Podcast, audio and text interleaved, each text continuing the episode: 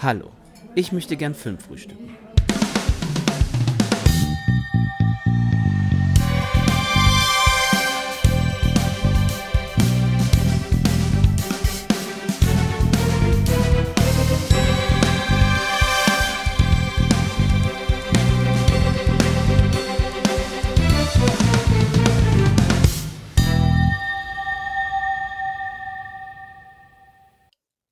Hello, hello, hello und willkommen zu einer weiteren Folge des Filmfrühstücks auf filmtoast.de.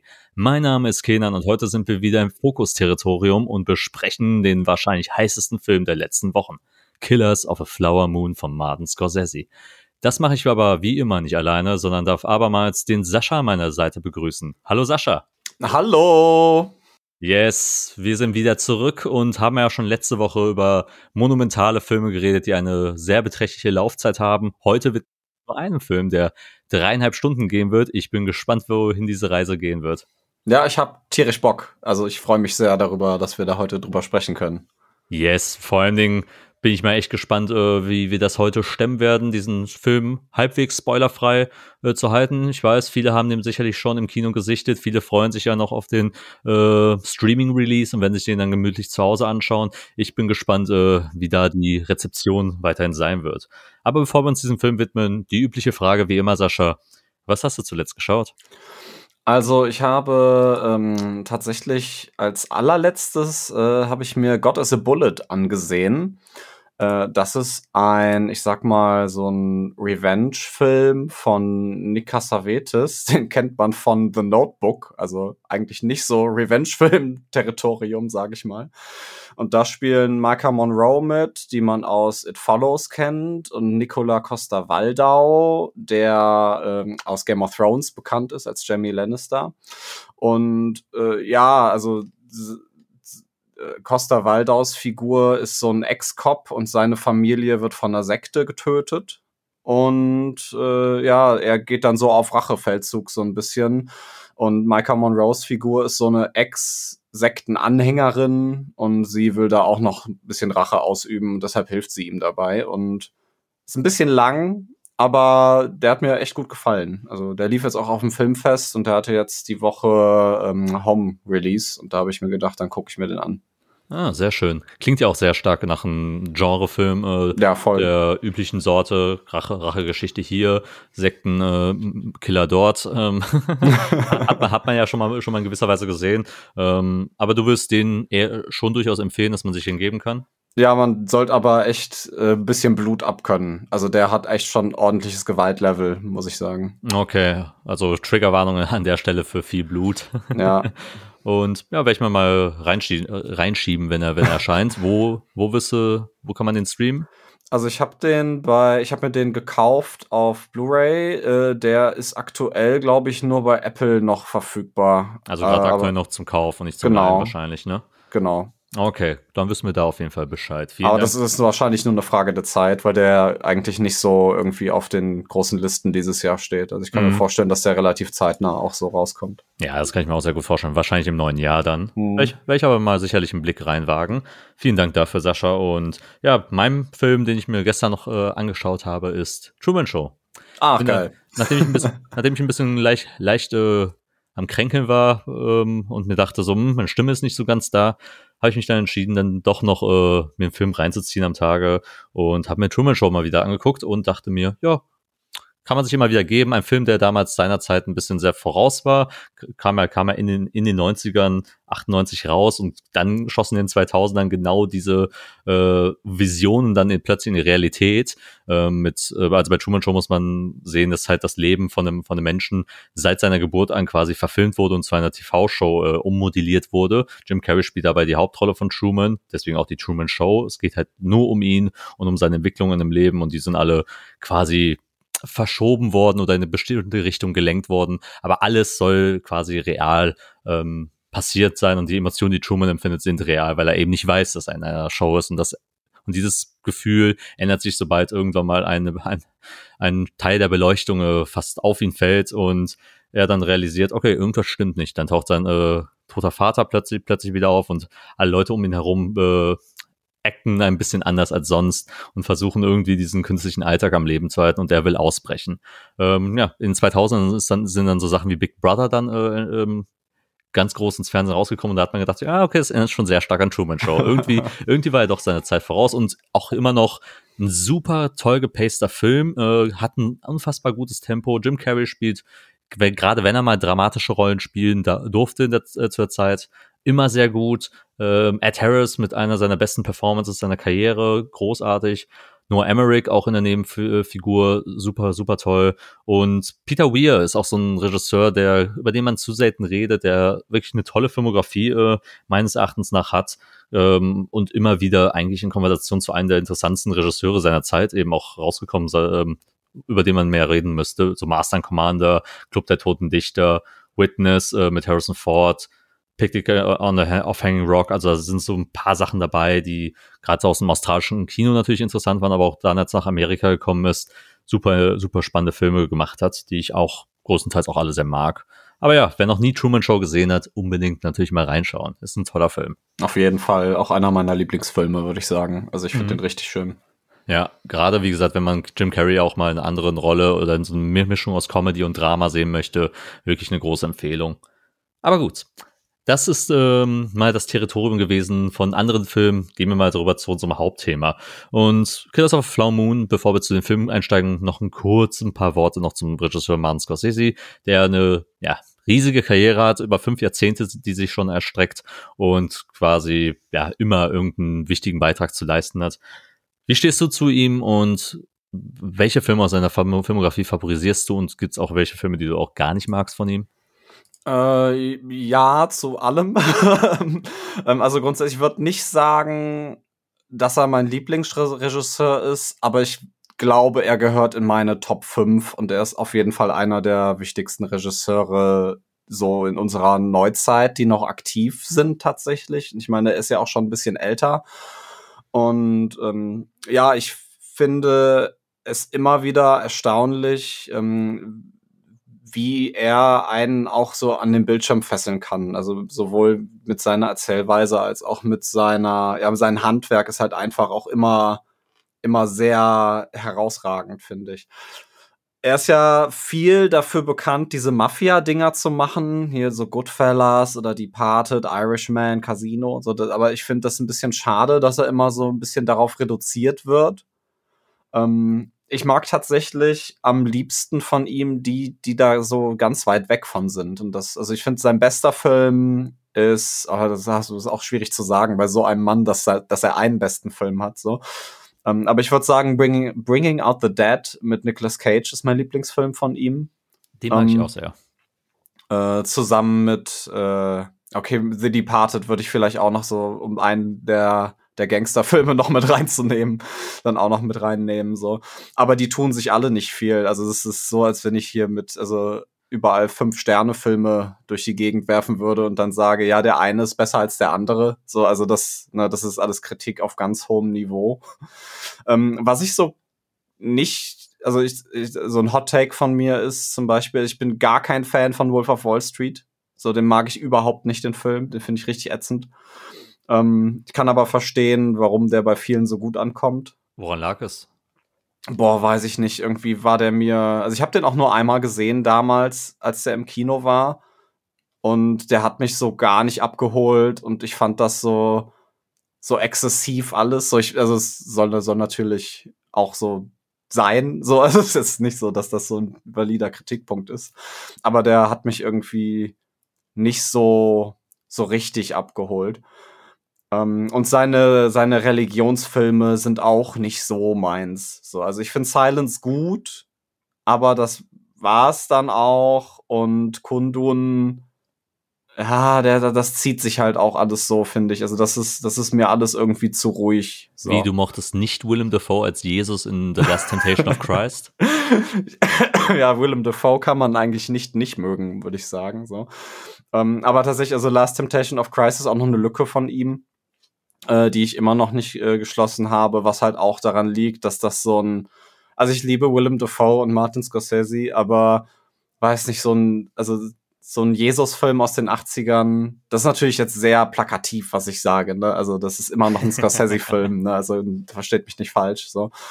Ähm, aber das ist jetzt auch nichts, wo ich jetzt sagen würde, boah, jetzt hier geil, Samstagabends, jetzt ziehe ich mir den rein. So. Ja, weißt du, weißt du, was wir irgendwann machen? Wir machen einfach Passion Christi gegen Last Temptation heißt, äh, gegenübergestellt, wer, welcher Film ist der bessere Film ja. zur Jesus-Erzählung. Und dann ja. kannst du dir beide mal reinziehen. Ja, auf jeden Fall.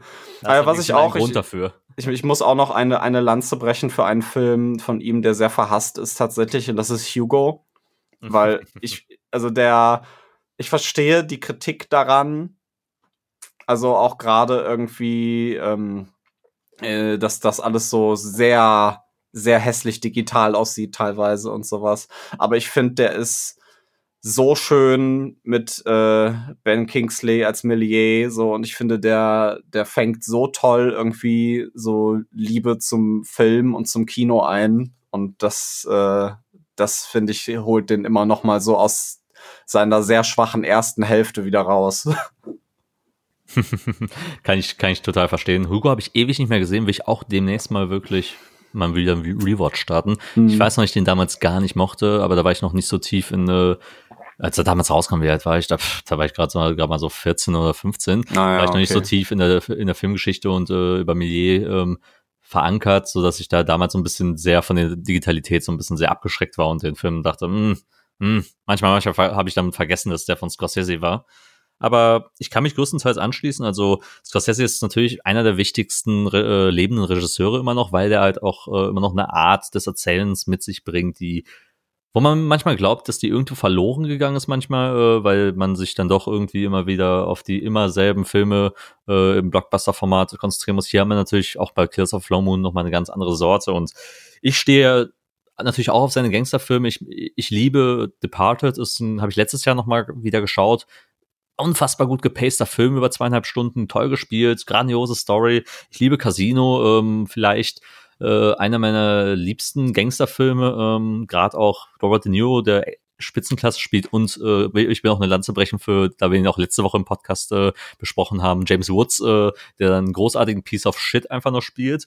Und dann hat er auch noch so ruhige Filme, die ich halt auch sehr liebe, die halt wenig actionreich sind, sondern mehr Charakterstudien wie Raging Bull und auch Texas Taxi Driver, äh, die ich unfassbar gerne, gerne habe, die auch irgendwie interessante Stücke aus der Zeitgeschichte sind. Und Raging Bull, ganz ehrlich, eines der besten Biopics, die du je, die du je im, im Filmformat gesehen haben kannst, weil der ist ganz großes Kino und und Jack, und Jack LaMotta so seinen faszinierendsten Filmfiguren, äh, die je so erzählt wurden. Und auch da wie natürlich hands down äh, für Robert De Niro und seine Performance in der Form. Mhm. Ähm, ja, also Hugo war auch immer so ein Film, den ich nie so wirklich greifen konnte. Ich habe dieses Jahr das erste Mal zum Beispiel After Hours gesehen, der witzig ist, aber halt zum Film kann man, mal, kann man sich mal an einem, an einem, an einem ruhigen Fre äh, Freitagabend, wenn man mal nicht ausgeht, äh, mal, mal, mal anschauen.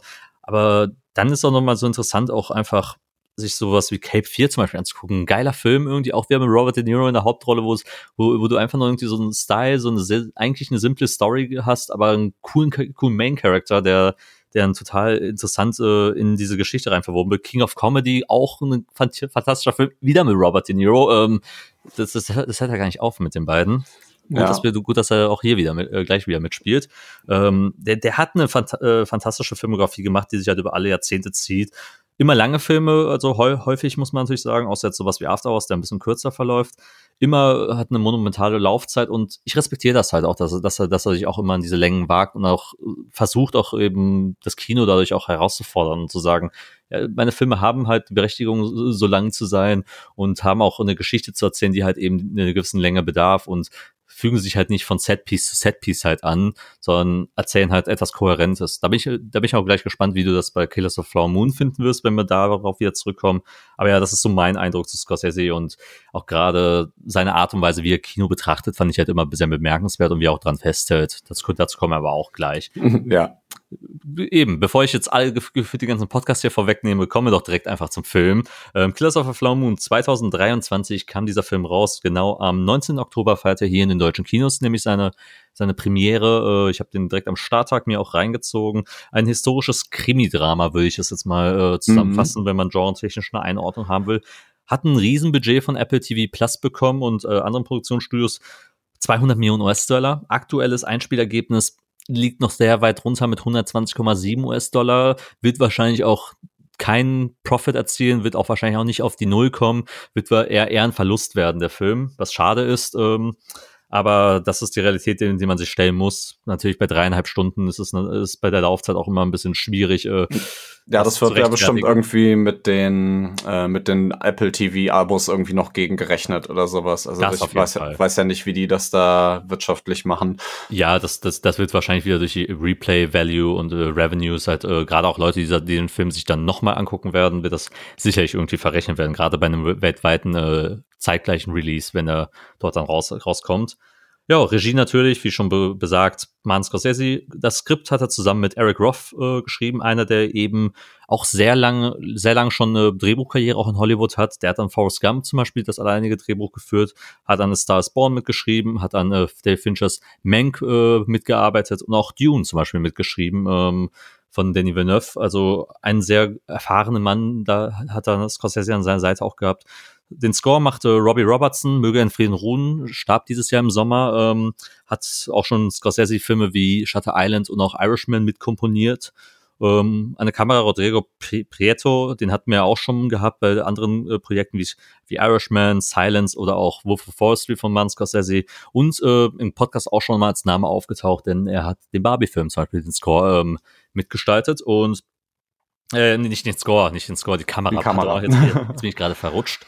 Äh, genau, hat da an, an der Kamera gesessen. Deswegen kein unbekannter Name wahrscheinlich für aufmerksame ZuhörerInnen. Und der Cast, was soll man hier natürlich sagen? Er hat ein Star-Aufgebot äh, wieder reingeschmissen.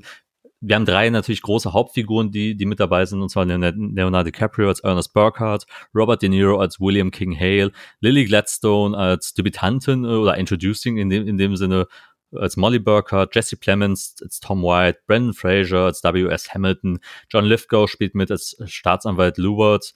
Dann äh, haben wir auch noch diverse B-Riege, äh, Tanto Cardinal, zum Beispiel jetzt Lizzie Q, die zum Beispiel ähm, der mit dem Wolf tanzt äh, mitgespielt hat, Barry Corbin, Gary Bazaraba, Scott Shepard, William Bellew, Louis Cansemi, Jason Isabel, Sturgis Simpson, also auch Leute, die auch in einigen Scorsese-Filmen immer wieder in Nebenrollen aufgetaucht sind, einige neue Gesichter.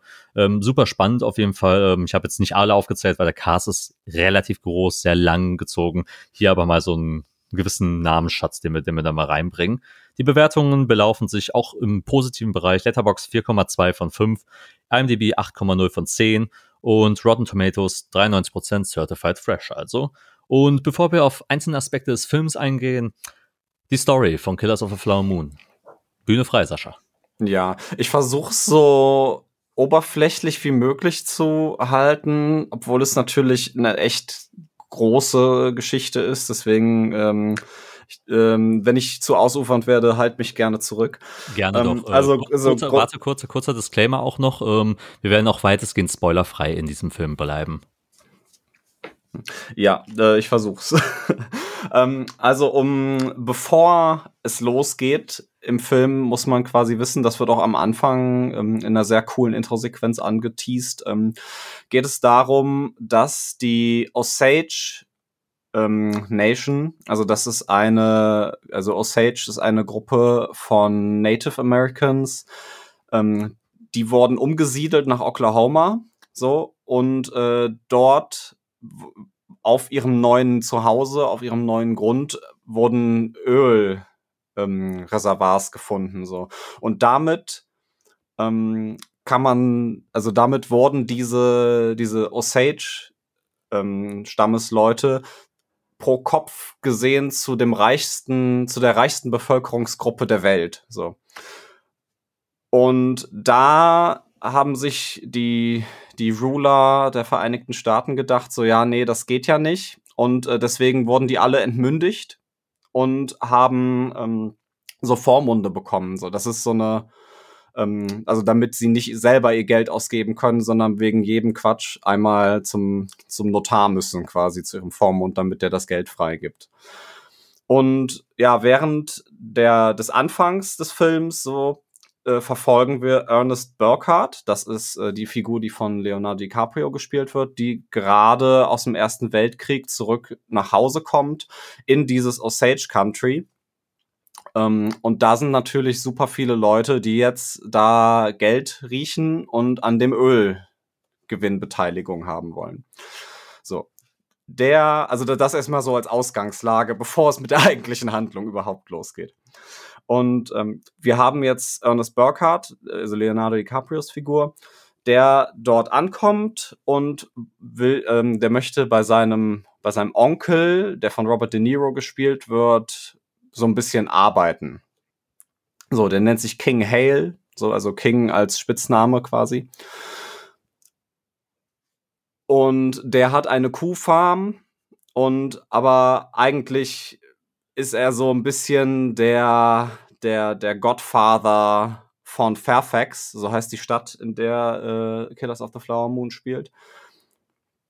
Und ja, also während äh, sich äh, Leonardo DiCaprios Figur so ein bisschen als Taxifahrer versucht, ähm, ja, verguckt er sich so ein bisschen in Molly. Und Molly ähm, ist nicht nur äh, eine, eine Osage, sondern sie hat auch große Anteile äh, des Öls, also von diesem Ölterritorium. Und das lässt sich natürlich unser Godfather Robert De Niro nicht zweimal sagen und sagt halt, alles klar, wir müssen da jetzt irgendwie drankommen. Und äh, ihr, ihr merkt, ich, ich, äh, ich rede so ein bisschen um den heißen Brei herum. Also letztendlich geht es darum, dass nach und nach mehr von diesem Osage-Stamm durch sehr Zufälle ums Leben kommen und das halt nicht ermittelt wird. So, und wir verfolgen dabei ja verschiedenste Personen. Ich, ich, ich will jetzt, glaube ich, noch, noch, noch nicht mehr verraten. Jetzt mhm. erstmal. Ist das, ist das, kann ich das so stehen lassen? Soll ich mehr erzählen? Ich denke, ich denke, das genügt erstmal fürs Erste. Ich denke, gerade bei meinen Fragen, die gleich kommen, wird da noch ein bisschen tiefer gehen, nochmal auf einzelne Aspekte der Handlung nochmal eingegangen. Ähm, gerade die Mordaspekte spielen ja auch eine große Rolle, weil das halt sich auch durch den ganzen Film ziehen wird. Ähm, weil in dem Film, wir haben ja schon gesagt, es ist ja so ein bisschen ein Krimi-Drama und es geht ja auch sehr stark natürlich um die äh, Todesfälle, die in dem Film spielen. Aber dazu kommen wir gleich auf jeden Fall noch. Ähm, erstmal danke dafür, Sascha, für die schon mal doch äh, ausführliche Einleitung äh, inner, innerhalb dieser, dieser Story, damit die Zuhörerinnen, die den Film noch nicht gesehen haben, schon mal ein gewisses Bild haben, wohin es gehen könnte und auch ein bisschen schon mal rätseln können, was das dann ganz, ganz mit auf sich hat.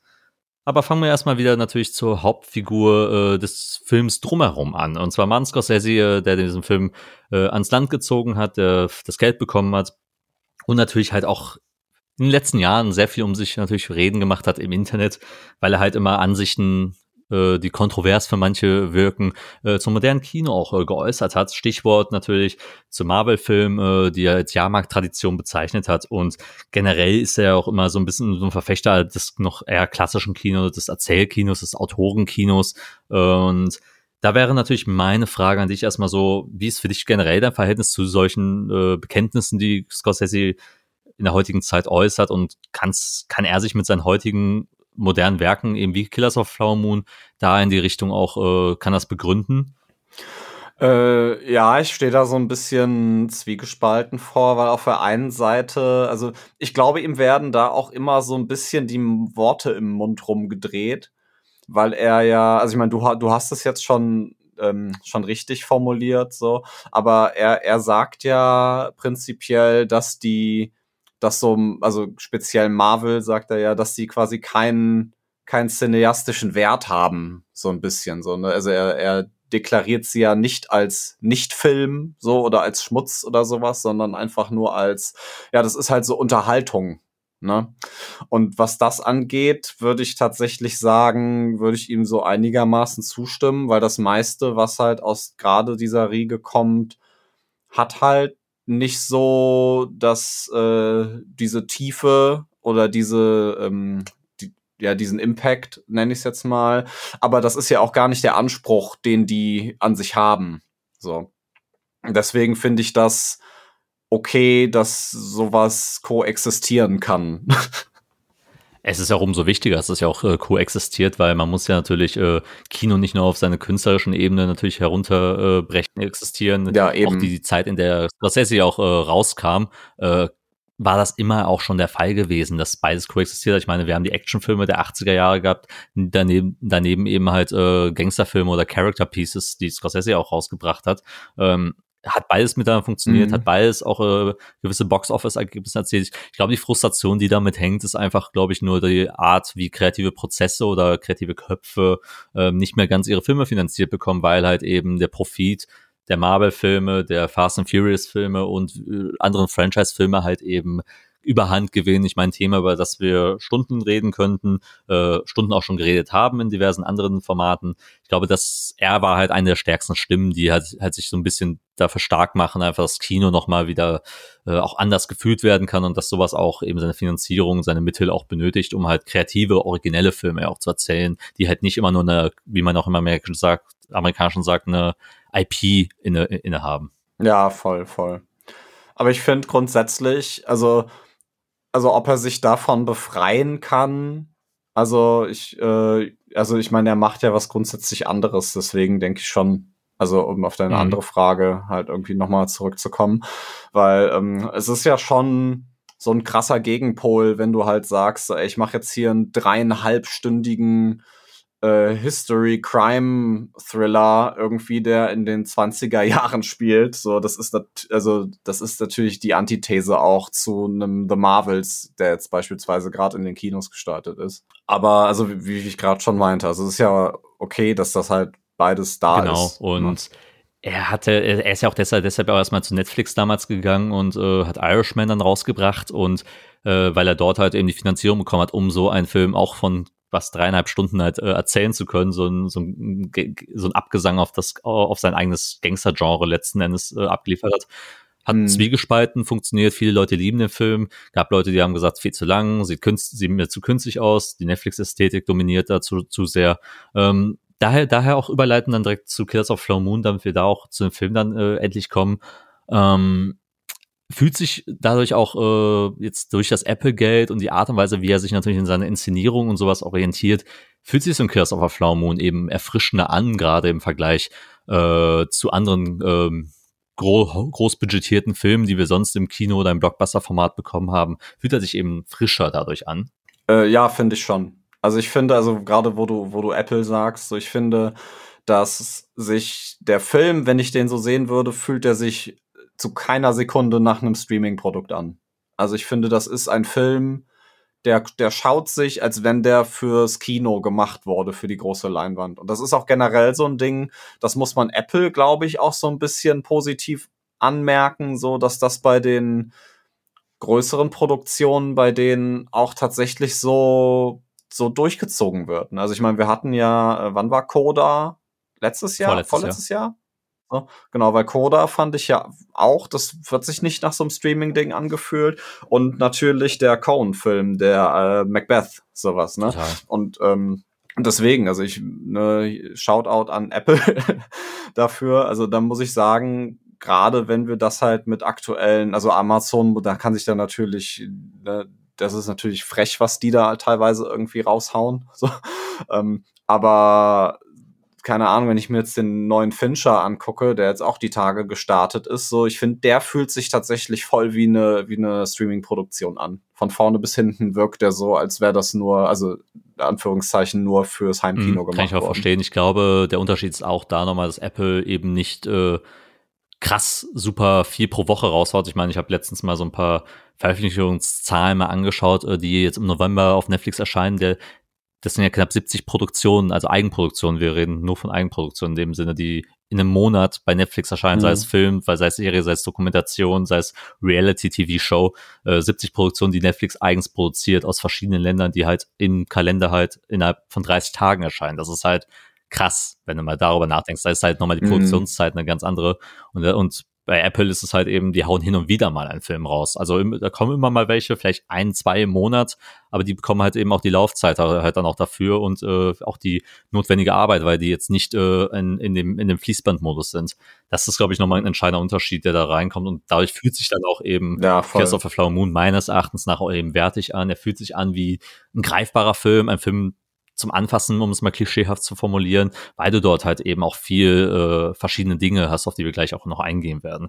Aber bevor wir darauf auf die Inszenierung äh, des Films eingehen werden, möchte ich erstmal natürlich zum Casting und zum Schauspiel äh, erstmal eingehen. Deine, mein, meine Einschätzung erstmal so, ich finde, das Casting des Films ist äh, eine sehr spannende Besetzung, weil du halt eine Mischung hast aus eben diesen altbekannten Scorsese-Stars wie DiCaprio, De Niro und dann halt frische Gesichter wie Lily Gladstone und auch gerade die Schauspielerin äh, der, ihrer, ihrer Schwestern zum Beispiel äh, mit reingebracht werden. Alles unverbrauchte Gesichter, die man so in einem großen Film nicht mehr nicht gesehen hat und die auch teilweise ihre ersten Rollen gespielt haben.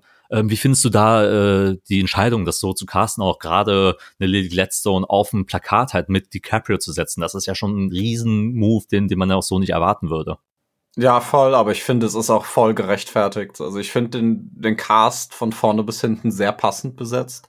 Und ich finde es auch richtig cool, dass, ähm, dass sie so viel Wert drauf legen, dass sie tatsächlich Natives auch gecastet haben als Natives. So, ne? Ich meine, wir sind da eh heutzutage in so einem äh, in so einem Zeitgeist, dass man das eigentlich machen muss. So. Also, aber wenn ich da halt irgendwie an, also ich kann, kann mir vorstellen, wenn der in den 90ern rausgekommen wäre, dann wäre das nicht passiert. So, also da hätte man sich dann diese Mühe zum Beispiel nicht gemacht.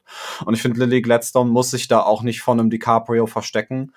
Ich würde sogar tatsächlich sagen, dass, dass sie schauspielerisch eigentlich das eigentliche Highlight des Films ist. Also ich finde sie so unfassbar gut, weil gerade, also sie, sie macht so viel allein mit ihren Augen. Ne? Also sie hat ja nicht viele, also, also auf, natürlich auf dreieinhalb Stunden gestreckt, so äh, äh, nicht viele Lines, die sie machen muss, aber sie durch ihre Präsenz macht sie so viel. Und ich meine, der ähm, äh, Robert De Niros Figur sagt ja auch, ja, hier Molly ist eine, die, also generell die Osage sind, sind ein Volk, die nicht viel reden, so, aber die wissen, wenn, also wenn du viel redest, dann bist du halt so ein Idiot. Ne? So prinzipiell ist das so ein bisschen das, was die sagen. Und sie spielt das so gut nach, weil du ständig einfach in ihren Augen siehst, weil sie, weil sie das so toll macht. Ne? Dass sie genau, du weißt eigentlich genau, was sie denkt, nur durch ihren Gesichtsausdruck. Und das finde ich, also Hut ja, äh, um direkt auch bei Lily Gladstone zu bleiben. Ich finde, sie ist ja auch das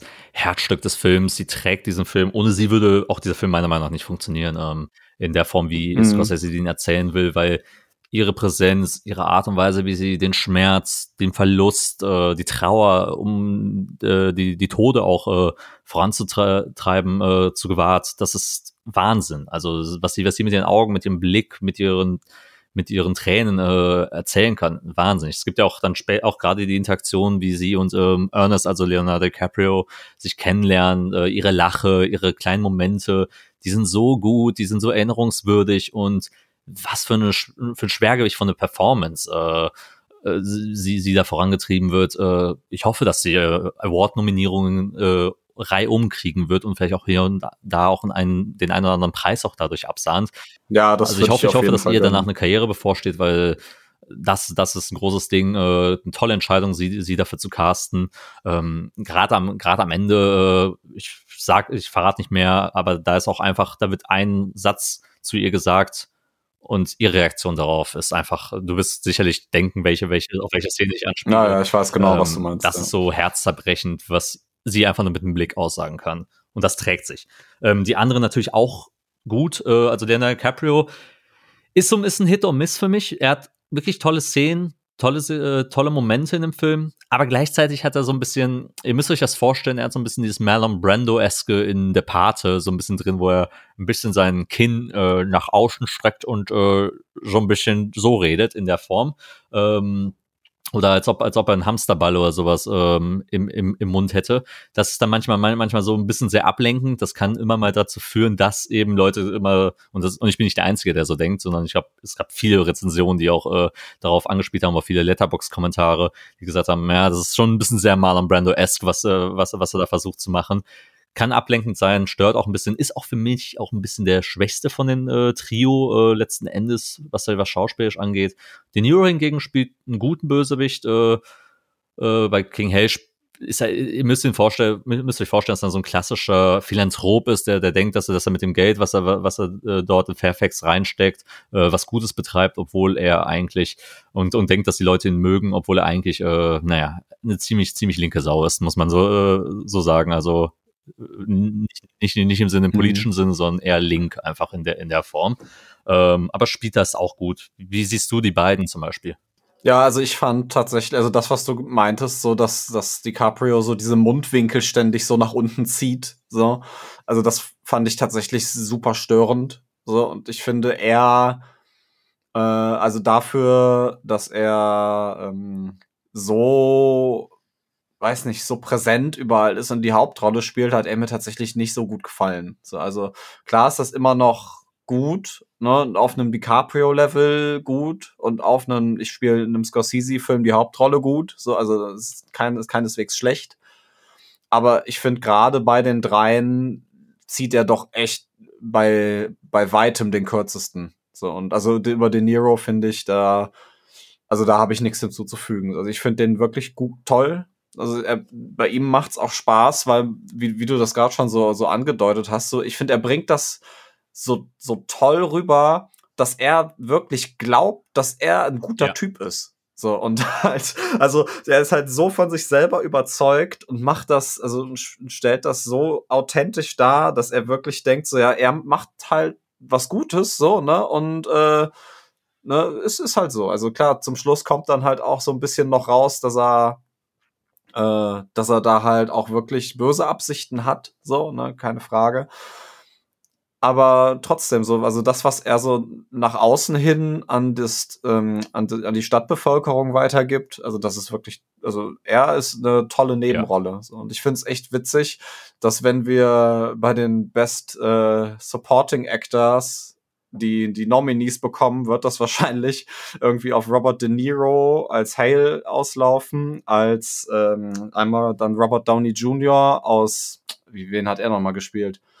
äh, in Oppenheimer, diesen Politiker, und dann Ryan Gosling als Ken. Und das haben wir dann natürlich wieder sehr krasse unterschiedliche, aber ich glaube, diese drei kriegen mhm. auch die Nominierung. Das kann, das kann auf jeden Fall gut möglich sein.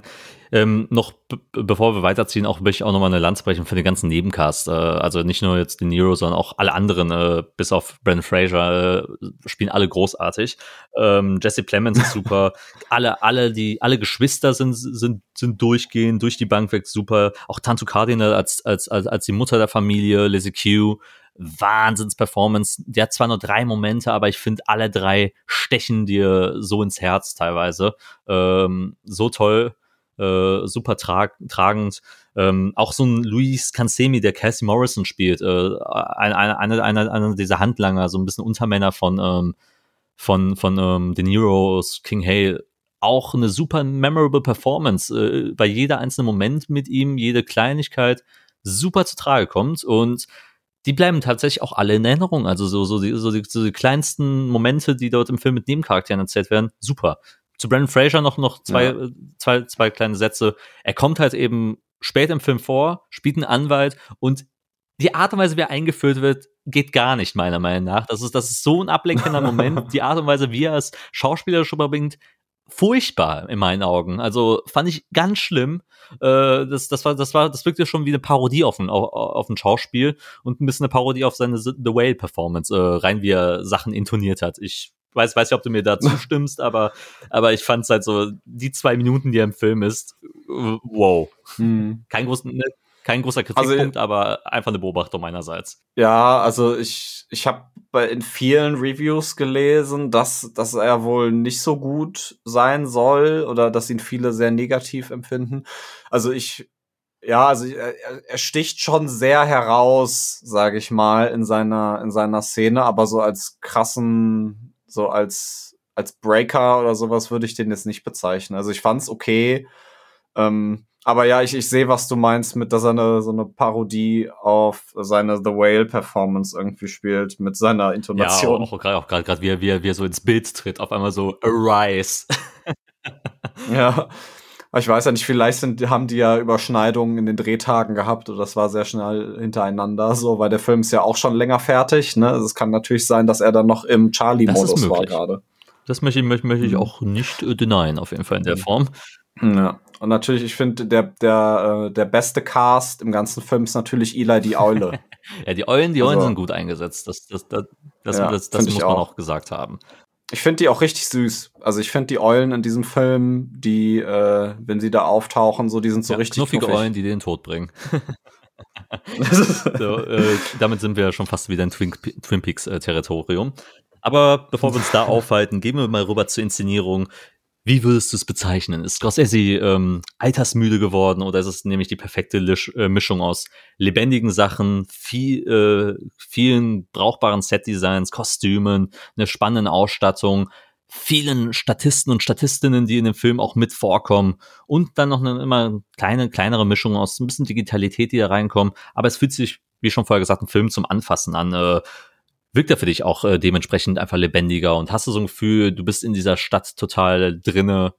Ja, voll. Also ich, ähm, ich finde, also ich habe da tatsächlich, bis du es gerade gesagt hast, gar nicht drüber nachgedacht, dass da vielleicht auch was digital noch irgendwie im Hintergrund sein könnte. Also das Setdesign und die, äh, die Kostüme und die Requisite und alles, weiß nicht, dass das alles äh, so, so perfekt fast schon wirkt. Ne? Das, also ich bin da, also die Inszenierung ist mal wieder echt on point, würde ich sagen. Ich, ich mag das, dass das alles so haptisch ist irgendwie. Mhm, kann ich total nachvollziehen. Äh, ich liebe einfach immer diese Form von, dass man wirklich reale Dinge in Filmen sieht, die on-camera geschossen wurden und die ganze Stadt hat halt so ein Lebensgefühl, was großartig vermittelt wird. Allein diese Hochzeitsszene, zum Beispiel, wo die Kamera rausfährt ähm, und alle Leute am Tanzen sind und am Feiern sind, sowohl Osage Nation als auch die weißen Menschen äh, innen, innen drin. Das ist, äh, finde ich, super, super, super spannend und super toll sieht das auch einfach aus. Die Kostüme sind sehr gelungen.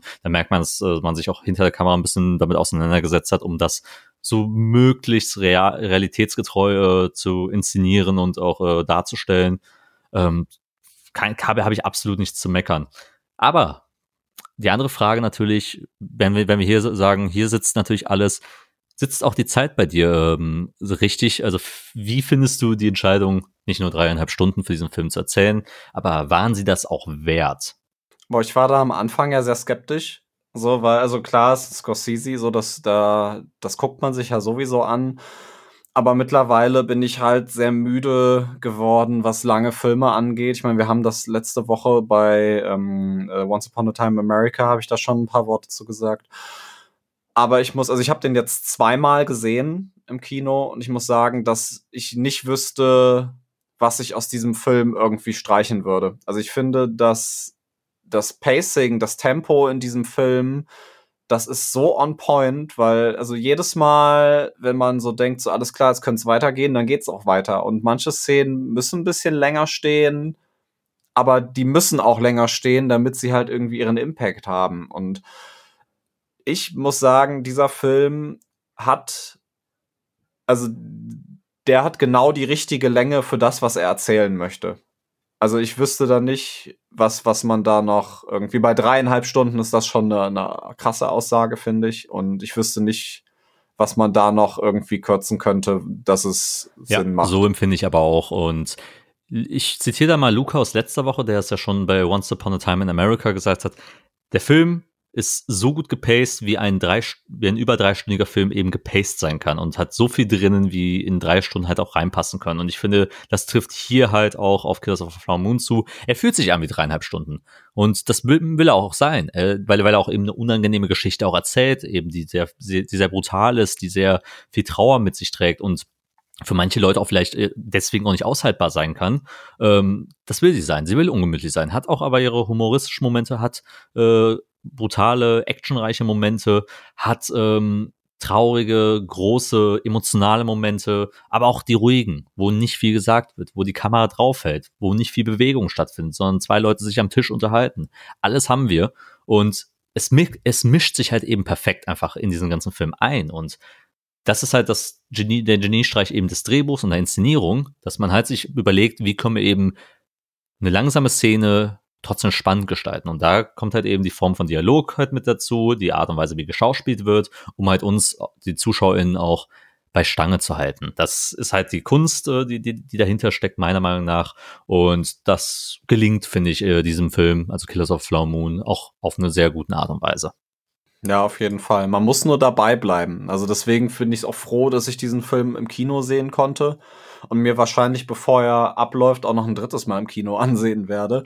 Einfach weil ich, also das ist wieder so ein privates Ding von mir, so, aber ich finde, wenn so ein Film halt dann so lang geht, dann kann ich da zu Hause weniger die Konzentration halten, als ich das im Kino könne, wo ich dann eingesperrt bin mit den ganzen äh, Leuten im Dunkeln.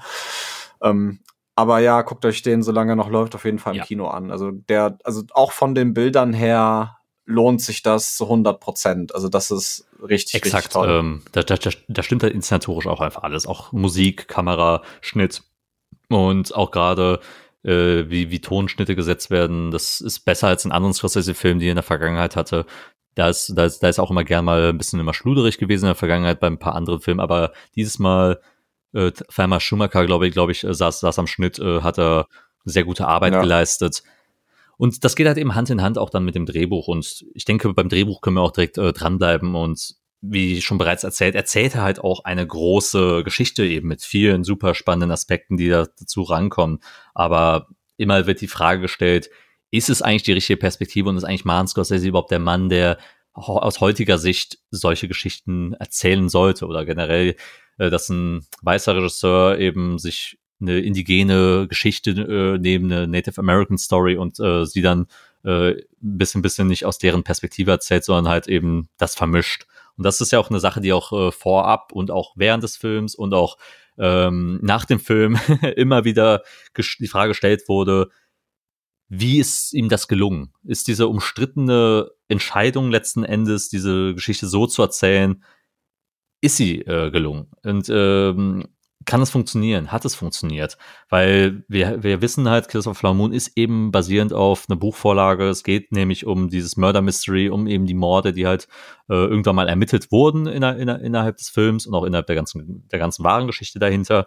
Und so ein bisschen um den ersten großen Einsatz seit des FBIs. Also viele sprechen ja auch immer, immer gern von der Begründung des FBIs äh, als dahinter und ähm, da hat man sich aber entschieden, daraus eben nicht dieses Murder Mystery zu nehmen, sondern das Character Piece, die, die Familiengeschichte drumherum und auch äh, natürlich die, was macht der weiße Mann quasi und nimmt äh, der Osage Nation quasi ihr, nicht nur ihr Land, ihr Geld und, so, und auch ihr, ihr Leben halt quasi weg. Dafür hat man sich entschieden und man hat halt beide Perspektiven reingebracht. Einmal eben mit Lily Gladstone's Molly und auch eben Ernest Burkhardt, eine Familiengeschichte drumherum.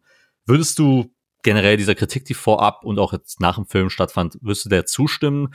Hätte man es anders machen sollen oder ist gerade jetzt doch dieser Startschuss gewesen, dass man eben einen Scorsese braucht, um dass in Zukunft halt andere Geschichten dieser Form erzählt werden kann? Weil wir dürfen ja nie vergessen, es muss ja nicht nur einen Killers of a Flower Moon geben. Es kann ja auch irgendwann mal Jahre später nochmal eine Geschichte ähnlich aus einer anderen Perspektive erzählt werden. Boah, das war jetzt sehr, sehr viel, was ich, was ich beantworten muss, aber ich versuche es äh, möglichst äh, alles zu machen. Ähm, ja, also um es einmal kurz zu machen, ja, ich glaube schon, dass es ihm gelungen ist, so, weil also ja, dieses Buch, ich habe es nicht nicht gelesen, ähm, aber das spielt ja aus der also aus der Sicht der Ermittler, der Ermitt Ermittelnden. Und äh, ich finde es, es ist ein interessanter Weg, dass wir hier, also das ist ja prinzipiell, also ist ja eigentlich ein Soft-Spoiler vielleicht, aber eigentlich mittlerweile auch nicht, dass wir hier die Perspektive der Täter einnehmen. Das ist ja das, was, was du, wo du gerade eben auch so ein bisschen drauf eingehen wolltest. Und ich finde das nicht geschmacklos oder sowas. Ich finde, das ist ein kluger Schachzug eigentlich, um halt auch mal was anderes zu erzählen, so grundsätzlich. Und ich meine, es ist ja auch, wenn wir gleich noch mal kurz auf das komplette Ende des Films eingehen, ist es ja eigentlich sogar noch ein Kommentar, nicht nur auf den, äh, auf den Film, sondern so auf das allgemeine ähm, Konsumverhalten von bestimmten Medien heutzutage, was ich finde, dass er das sehr, sehr clever eingebaut hat, aber dann später wahrscheinlich mhm. noch kurz zu. Ob ich finde, dass äh, Scorsese als alter weißer Mann sowas machen darf, ja, ich denke schon. Also ich finde, das ist auch, also da, da habe ich natürlich auch wieder eigene Meinung und da stimme ich wahrscheinlich nicht mit vielen überein, aber ich finde, äh, also ich will das jetzt auch nicht zu ausufernd machen, aber ich finde, man sollte unabhängig von äh, Geschlecht und Ethnie äh, Kunst fertigen dürfen, ohne dass es allzu stark in Kritik gerät. Man sollte nur respektvoll mit dem Material umgehen. Und ich finde, das tut er hier auf jeden Fall, weil er, also wie er mit dieser Osage-Kultur umgeht und wie er das auch alles zeigt. So, ich finde, das ist alles andere als exploitativ, obwohl, obwohl man natürlich gerade bei so einem Film, der die Perspektive der Killer zeigt, sehr schnell in so eine Richtung abrutschen könnte, dass es ein Exploitation-Film sein könnte. Und ich finde, er umschifft das so schlau und zeigt auch die, also er kostet auch diese Mordszenen eigentlich gar nicht aus. So, also es ist, es ist kein, also das ist kein Film, den du wegen der, der krassen Splatterei jetzt guckst. Also bei dem Scorsese ist das ja wahrscheinlich sowieso nicht das, weshalb man sich den anguckt. So. Aber deswegen finde ich, dass er sehr respektvoll nicht nur mit dem Basismaterial umgeht, sondern auch mit der Kultur der Osage. Und deswegen darf der das auf jeden Fall machen. Ich denke auch, äh, da, da bin ich bei dir, bei dir, Sascha, und ich glaube, er, er, ihm gelingt der Spagat zwischen die Menschen der Osage Nation halt äh, auf eine würdevolle Art und Weise darzustellen und gleichzeitig aber auch diese Morde eben nicht zu vertuschen und auch eben die aktiv zu zeigen. Ähm, das spielt, glaube ich, auch äh, einfach eine Rolle und er macht es eben nicht in einen explorativen Abend, ähm, Rahmen und es liegt, glaube ich, einfach daran, dass man halt häufig sagen kann, okay, die werden halt gezeigt und getötet eben, eben innerhalb von wenigen Momenten und dürfen nicht als Menschen halt quasi existieren, sondern sind wieder in eine Opferperspektive reingerückt. Und ja, das, das existiert in dem Film und das darf man auch natürlich nicht äh, leugnen, äh, dass, dass sowas existiert, gerade auch weil ein, zwei brutale Momente in dem Film auch vorhanden sind. Ich sag mal nur, es gibt eine Explosion in dem Film, die auch äh, angedeutet wird im Trailer, ähm, wo es dann eine Szene gibt, wo eine Leiche gefunden wird und das ist wahrscheinlich die heftigste Szene äh, rein, rein aus optischer Sicht. Aber ich finde, die wird halt inszenatorisch äh, intelligent genug gezeigt, dass es halt nicht darum geht, den Splatter halt hervorzuheben, sondern mehr das, das Leid und ähm, die Brutalität dieser ganzen Tat äh, her hervorzuheben. Und ich finde, mhm. das ist halt nochmal nochmal stärker. Es geht halt eben, klar, es ist eine Täterperspektive, die wir sehen, aber halt nie eine, wo du den Eindruck äh, vermittelt bekommst, die Leute, was sie machen, sind cool dabei oder wirken halt wie Menschen, denen man folgen möchte, sondern man hat halt von Anfang an so dieses weirde Ding äh, von das sind Leute, die, die, die nicht sympathisch sind, die halt dumm teilweise auch sind, nicht, nicht geschwollen daherreden und glauben, dass sie halt gut sind, aber wir wissen es halt besser und wir kennen die Geschichte jetzt auch mittlerweile. Und das bringt mich halt auch dann direkt zu, zur nächsten Sache. Ähm, Scorsese macht am Ende halt nochmal einen eigenen Move äh, innerhalb des Films, den ich nicht äh, näher erläutern wird, aber dort wird äh, Kritik geübt, halt eben an Erzählungen, wie auch seine natürlich. Und Scorsese sagt damit eigentlich aus, ja, er ist nicht derjenige, der die Geschichte zu erzählen hat. Er ist auch nicht derjenige, der sie perfekt hier nacherzählen wird. Das ist ihm bewusst. Er ist aber derjenige, der versucht, diese Geschichte mal ans, an eine Masse zu bringen, ins Kino zu bringen, um andere Leute, gerade indigene amerikanische Leute, ähm, dazu zu inspirieren, ihre Geschichten zu erzählen, ihre Geschichten ähm, nach vorne zu treiben und auch gerade Killers of a Flower Moon irgendwann mal nochmal ins Kino zu bringen, eben aus einer anderen Perspektive, eben vielleicht äh, aus, aus, aus der Opferperspektive und weniger aus der Täterperspektive.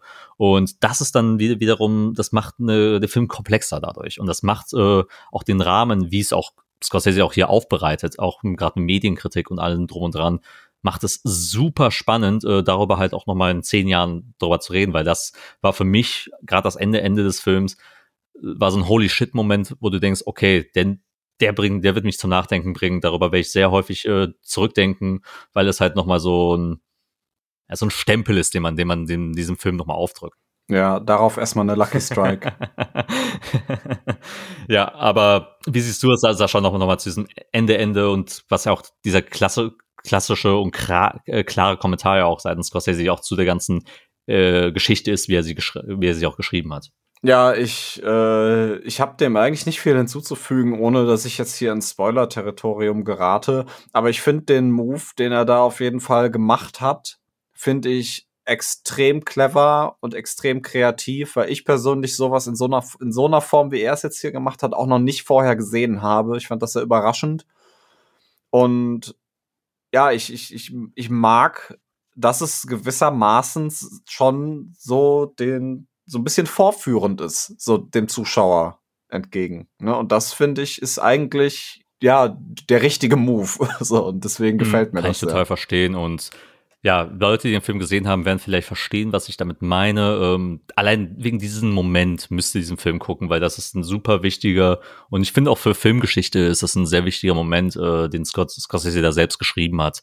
Und ich bin gespannt, äh, wie, wie man darauf zurückblicken wird in den nächsten Jahren und bin auch gespannt, wo die Inspiration kommt, weil wir haben eben die Geschichten, die halt äh, auch schon außerhalb davon stattfinden. Ich meine, wir haben zum Beispiel so Sachen wie Reservation Dogs auf Disney Plus, eine Serie, die sich halt äh, mit einem All in Cast eben äh, profiliert, äh, aber auch gleichzeitig halt super spannende Alltagsgeschichten erzählt äh, von, von, von, einem, von einem Reservat.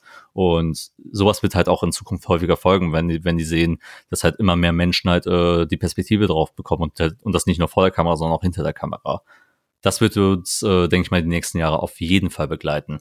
Und damit würde ich auch, denke ich mal, zu unserer letzten Kategorie kommen, mit der wir uns heute befassen. Und zwar ein bisschen tiefer wollen wir noch auf die Charaktere eingehen. Wir haben ja schon zu Gladstone, zu DiCaprio und auch zu De Niro's Performances was gesagt und auch schon angeschnitten, wie man sie charakterisieren könnte und äh, wie sie auch betrachtet werden. Aber generell spielt natürlich der Film mit diesen Beziehungen, die untereinander stattfinden. Klar, Molly und ihre Familie spielen natürlich auch untereinander eine Rolle und auch generell die Stadt äh, und die und die ganze Konfliktsituation wird halt immer dargestellt, aber das Herzstück sind natürlich diese Dreierbeziehungen halt, diese Onkel, äh, Neffenbeziehung, die Ehebeziehung zwischen äh, ihnen und auch wie King selbst, seine Beziehung zu allem eigentlich, also zu der ganzen Stadt, äh, spielt natürlich eine große Rolle. Wie findest du die umgesetzt? Also, wie gefällt dir generell die Art und Weise, wie das Drehbuch damit halt prozessiert? Ja, das ist eigentlich ganz cool gelöst. Also auch vor allem, also ich, also sein Bruder ist es, der andere, ja. der ja. Byron, ne, der ist sein Bruder, ne? Ja, also also er ist ja auch noch mal so so ein bisschen so die rechte Hand von von King und ich finde, dass dass das schon eigentlich, dass diese Konstellation sehr cool und auch auch treffend äh, da umgesetzt wurde. Also dass, dass King da so dieser Strippenzieher ist und Ernest dieser treu dumme, äh, ja, treu dumme Neffe, der halt einfach irgendwie macht, was ihm gesagt wird und der, also dieser Byron, der noch eine andere Nebenrolle darstellt, ähm, dass, dass er halt so noch mal mehr Druck auf ihn dann auch aus, äh, ausübt, weil er der schlaue Bruder ist von den beiden, in Anführungszeichen.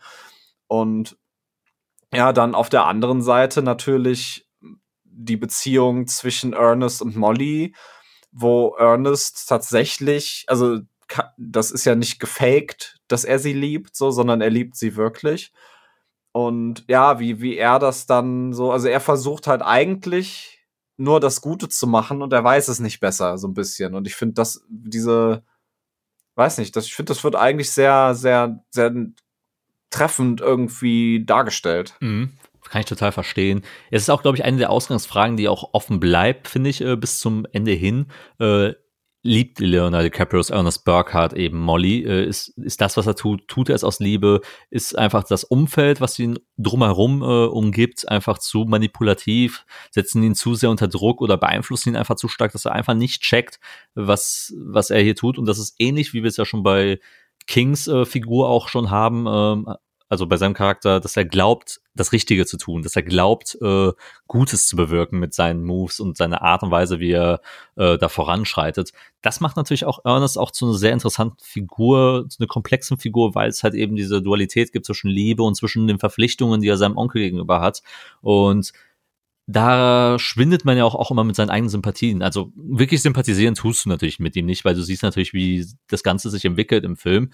Aber irgendwo glaub, willst du glauben, dass er, dass er seine Frau liebt, dass er auch irgendwie die Dinge, so furchtbar sie auch sind, aus Liebe tut. Und da ist man auch immer, immer natürlich im Zwiespalt, wie man äh, da selbst als äh, Zuschauer auch gegen, gegenüber äh, rudern soll. Und es ist halt schwierig. Wie gesagt, die einzige Figur, mit der man auch wirklich sympathisiert, ist eben Molly, weil du fühlst total, was sie durchmacht. Du, du, alles, was sie tut, ist nachvollziehbar und sie ist sympathisch auch einfach von Grund auf, ab ihrem ersten Moment, das, was sie ausstrahlt, die Präsenz, die sie natürlich auch hat. Und ja, würdest du, wie, wie würdest du es formulieren am, am, am Ende? Würdest du sagen, es ist mehr das Umfeld, das, das ihm äh, so, so zu schaffen macht und ihn so beeinflusst oder glaubst du, glaubst du, er verbirgt einfach seine Intention und äh, weiß genau, was er tut und spielt das einfach ein bisschen? Ne, also ich, so wie, wie ich es lese, checkt der gar nicht, was abgeht, einfach. Also der macht das einfach, weil sein, sein, sein King es ihm sagt, ne? Also um es dann da auch direkt mal so zu nennen, das ist natürlich, also natürlich hatte dieser Hale in, im echten Leben, also ist ja eine, eine echte Figur, so, hatte natürlich auch diesen Namen King. Ähm, aber es ist natürlich auch charakterisierend, wenn er halt sagt, ja, du kannst mich Onkel oder King nennen. so. ja. Und äh, ja, er, er hört halt einfach treu dumm auf ihn und hinterfragt das nicht, ne, weil er auch, weil bei King so aus, aus seiner Sicht halt auch so dieser, dieser allwissende Mensch ist, der halt immer nur das, das Gute für alle anderen möchte, so, ne, weil er hat ja so viel für das, ähm, für, für die, für Fairfax und für die Osage getan, so, und der ist ja da auch in diesem, in diesem Council, in diesem Rat drin und alles so. Und deswegen kann er ja nichts Schlimmes wollen. So. Und deswegen nimmt er das so, so ohne hinterfragen hin, was er sagt. Und ich glaube, also so wie ich das gelesen habe, äh, ist Ernest will eigentlich nur äh, ja seine seine Frau lieben und hat sonst keine bösen Intentionen. Also ich glaube, also er ist, er ist da wirklich der, der dumme Mitläufer einfach. Also was ihm natürlich nicht irgendwie freispricht. Nee, natürlich so, ne? nicht. Aber das ist, das ist so die Sicht der Dinge, die, die, die ich auf ihn mhm. habe. Weil ich ja total verstehen kann. Ich glaube auch gerade diese Dualität eben zwischen Dingen zu tun, Dinge zu sagen oder Dinge darzustellen, ist ja auch ähm, super spannend, weil irgendwo wirkt das ja auch schon wie so ein smarter Kommentar ja auch äh, auf auch auf, auf Amerika und seine Geschichte grundsätzlich hin. Äh, ne? Amerika, die glauben, äh, das Richtige zu tun, äh, indem man, indem man halt auch äh, Menschenleben einfach wahllos opfert, sei es bei Kriegseinsätzen im Ausland, sei es in ihrer eigenen Geschichte, ähm, das, was sie getan haben, dass sie, dass sie da auf der richtigen mhm. Seite der Geschichte stehen. Äh, und auch heute, natürlich, wenn man sich äh, gerade rechtes, rechtes Denken anguckt, Populismus, äh, wie, wie er betrieben wird, um jetzt mal eine kleine politische Kommentarspalte hier mal zu öffnen, ähm, äh, wirkt, wirkt das halt auch wie ein, wie ein sehr intelligenter Kommentar drauf, weil gerade so Leute wie, wie eben King, King Hay und auch ähm, wie Ernest wirken genau wie so, wie, wie so Menschen, die man immer heute eher so rechten Szenen halt auch zuordnen, die genau sagen, ja, wir stehen für, für etwas ein, wir haben mit Geld und alles drum und dran äh, das getan, weil Amerika ja auch so erbaut wurde, dass es eben die Geschichte so und, und, und, und die wollen wir weit, auch so weitererzählen und so wollen wir weiter dranbleiben. Und es geht halt eben auch um Macht äh, in, in der Form und auch Machterhaltung deswegen, deswegen funktioniert Ernest auch eben als der etwas Dümmliche, der aber seine, seine Sachen tut eben. Ich meine, der hätte auch wahrscheinlich äh, dann das Rathaus gestürmt, äh, äh, da, am Anfang 2021. Das wäre, das wäre wahrscheinlich, da wäre er auch wahrscheinlich vor, an vorderster Front hätte man ihn da irgendwie rein beeinflusst. Was mich, was ich dann wiederum dann ganz spannend finde, ist eben diese Doppeldeutigkeit, die eben ähm, King Hale halt eben darstellt, ist halt auch eben dass er halt glaubt, dass er, dass er, dass er eben Gutes tut, wie wir schon gesagt haben, und halt eben dann Böses äh, da, dagegen, dagegen tut oder amoralisch halt auch die ganze Zeit handelt, aber sich irgendwie trotzdem diese ganze Stadt einkaufen könnte. Und durch seine ganzen Acts der Philanthropie, um es mal so auszudrücken, er ist trotzdem ja sein, also die Art und Weise, wie dieser Charakter erzählt wird oder wie De Niro ihn darstellt, viele würden ja behaupten, der wäre zu eindimensional immer noch, der wäre irgendwie nicht mehrschichtig genug und Würdest du das teilen, diese Kritik, die, die an ihm geäußert wurde, dass er wieder, wieder zu sehr der, der Zwir äh, schnurrbartzwirbelnde Bösewicht ist, der alles aus dem Hintergrund lenkt? Oder findest du ihn schon tiefer greifender, gerade in diesen Beziehungsmustern, die er eben auch zu äh, Molly und auch zu Ernest hat? Also zu eindimensional finde ich zu stark, so, weil er ist ja schon mehr als nur einfach dein, äh, ja, dein Bösewicht, der jetzt äh, die Bank überfällt und das macht er, weil er böse ist, so, ne? Sondern er, ich finde, er hat da schon mehrere Ebenen, auf die man, auf die man sich beziehen kann. Gerade so sein, sein privates, wie, wie er mit seiner Family ist, so zu seinem privaten, wie er mit den Osage-Leuten ist oder zu den, zu den anderen Stadtbewohnern, die ja auch viel auf ihn hören. So, also er ist ja schon so ein, so ein Monarch, so ein bisschen in der Stadt. Und äh, ja, also ich denke, das geht ein bisschen zu weit zu sagen, dass er eindimensional ist. Aber er ist auch auf der anderen Seite ähm, würde ich, würde ich auch nicht sagen, dass er sonderlich vollkommen bis ins letzte Detail irgendwie ausgearbeitet ist. Aber das, glaube ich, passt auch nicht zu, zu der Figur, wenn man ihn jetzt so noch komplexer gemacht hätte und geht auch, glaube ich, so ein bisschen an dem vorbei, was Scorsese mit dem Film machen wollte.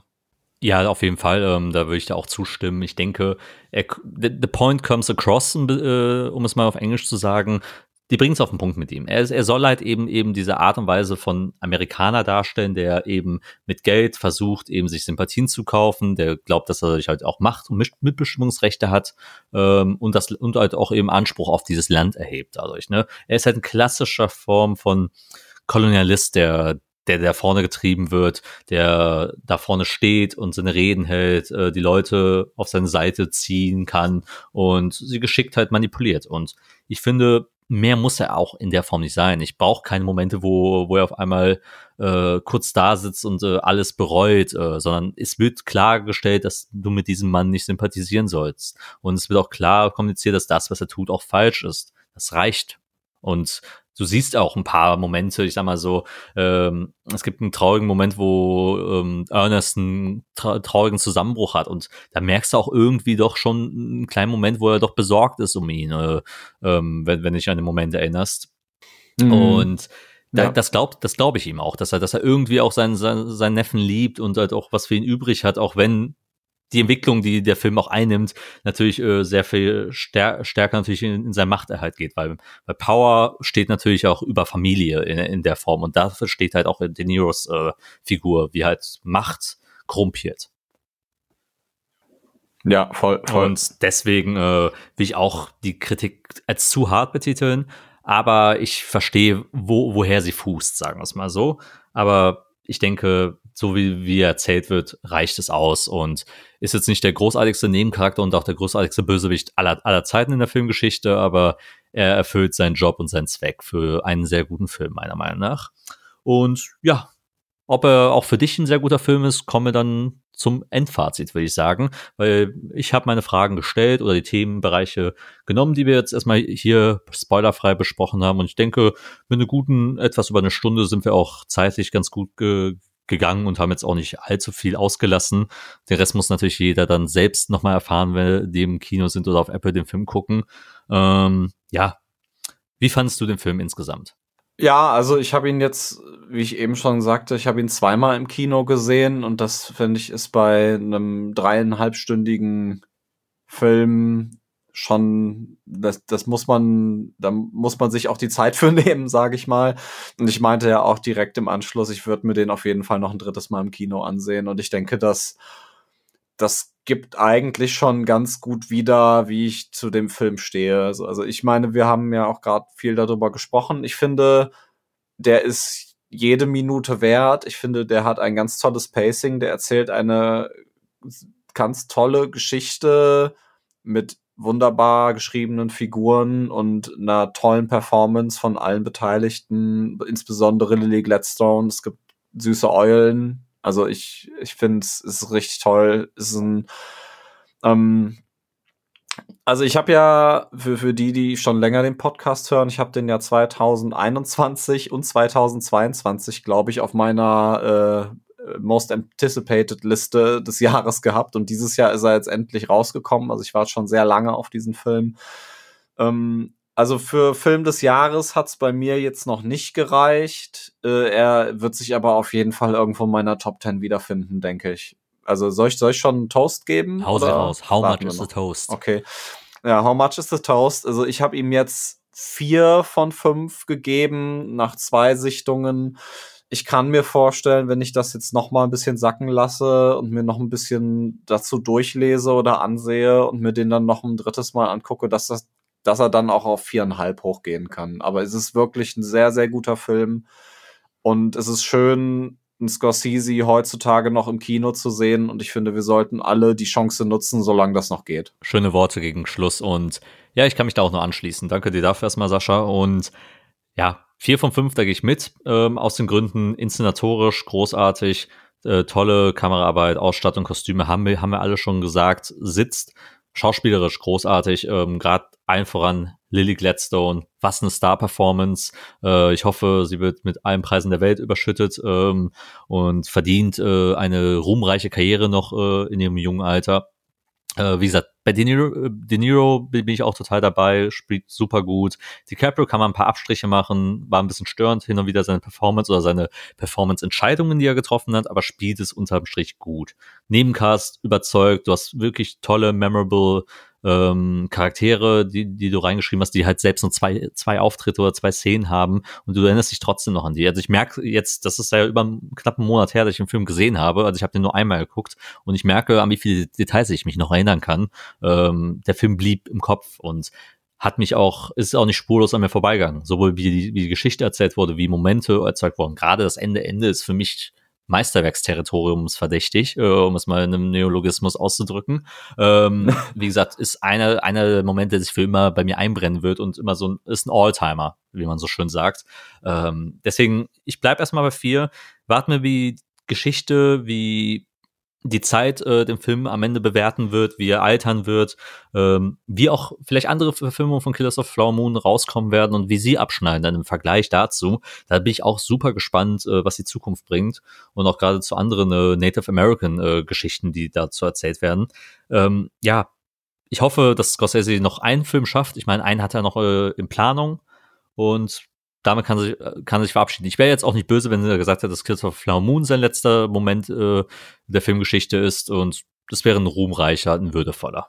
Ja, ich meine, er will noch einen, so einen christlichen Film noch zum Schluss machen, hatte ich gelesen. Und er ist ja auch, also in Anführungszeichen, erst 80, so. Und wenn ich mir angucke, was so Kollegen wie Ridley Scott oder Clint Eastwood in noch höherem Alter noch hier an, an Input raushauen, ne? Also ich glaube, er, ich, ich stelle mir Scorsese wie jemanden vor, der auch noch weitermacht, bis er, bis er wirklich ja, nicht mehr kann. Also er wird auf jeden Fall, glaube ich, äh, gefühlt ja. einen letzten Take haben und dann äh, per Herzinfarkt sterben. Äh, die romantische Vorstellung habe ich irgendwie bei ihm, weil er auch eben halt das Kino mhm. liebt. Er ist auch ein Typ, der schaut auch halt gerne auf Filme und äh, sagt auch äh, jungen Regisseuren und Regisseurinnen auch die ruft er auch gefühlt an, wenn er sagt, ey, ich habe deinen Film gesehen, ist großartig. Ich meine, der, ich meine, der hat mit ja. Fatih Akin zum Beispiel auch Kontakte äh, gehabt, nachdem er Reingold gesehen hat und hat ihn ja auch beworben und sowas. Ach, krass, okay. Solche Momente äh, gab's gab's ja auch. Also ist ja super krass, wenn du wenn du mal drüber nachdenkst, dass er halt auch eben äh, Film, Filme weltweit auch sich anguckt und auch europäisches Cinema. Letzter Punkt noch, bevor wir absetzen. Er hat ja auch einen Letterbox-Account ja auch jetzt mit der Unterschrift This is Cinema. Punkt. Äh, großartig. Ähm, und hat auch äh, eine Liste angefertigt, wo er sagt, diese Filme könnt ihr in Double Feature mit meinen Filmen schauen und erzählt halt äh, Hintergrundinfos, äh, warum er sich für diese Filme entschieden hat. Also es gibt immer, glaube ich, pro, pro Film drei andere Filme, äh, die man, die man sich äh, parallel anschauen kann, um halt die Inspiration daraus zu erkennen. Finde ich eine super Sache, dass er, dass er auch was Eigenes davon abgibt und sagt, hey, mich haben so die, die und die Filme be berührt, beeindruckt, äh, inspiriert von meinen eigenen Filme. Schaut ihr euch gerne an, zusammen mit meinen Filmen und merkt, wie man sich da von Ideen was leihen kann, wo man Inspiration draus zieht. Toller, toller Move irgendwie und mag ich einfach und das, deswegen wird auch Scorsese für mich auch immer äh, ein sehr sympathischer äh, Director sein, der auch keine großen Probleme auch irgendwie veranstaltet, sondern einfach wirklich seinen Job liebt und auch Filme liebt. Deswegen, das war nochmal ein Schlusspunkt, den ich setzen würde und würde jetzt noch zum Schluss sagen, danke Sascha für, dafür, dass du hier warst. Danke dir für die, äh, Immer wieder gerne. für die tollen Worte, äh, die, die wir über diesen Film verloren haben. Und Leute, geht ins Kino, solange ihr noch die Gelegenheit habt und schaut diesen Film und lasst euch nicht von der Länge abschrecken. Es, es lohnt sich, wirklich. Und deswegen möchte ich an dieser Stelle auch absetzen und sage, mein Name ist Kina Hazard und das war eine neue Folge des Filmfrühstücks. Tschüss.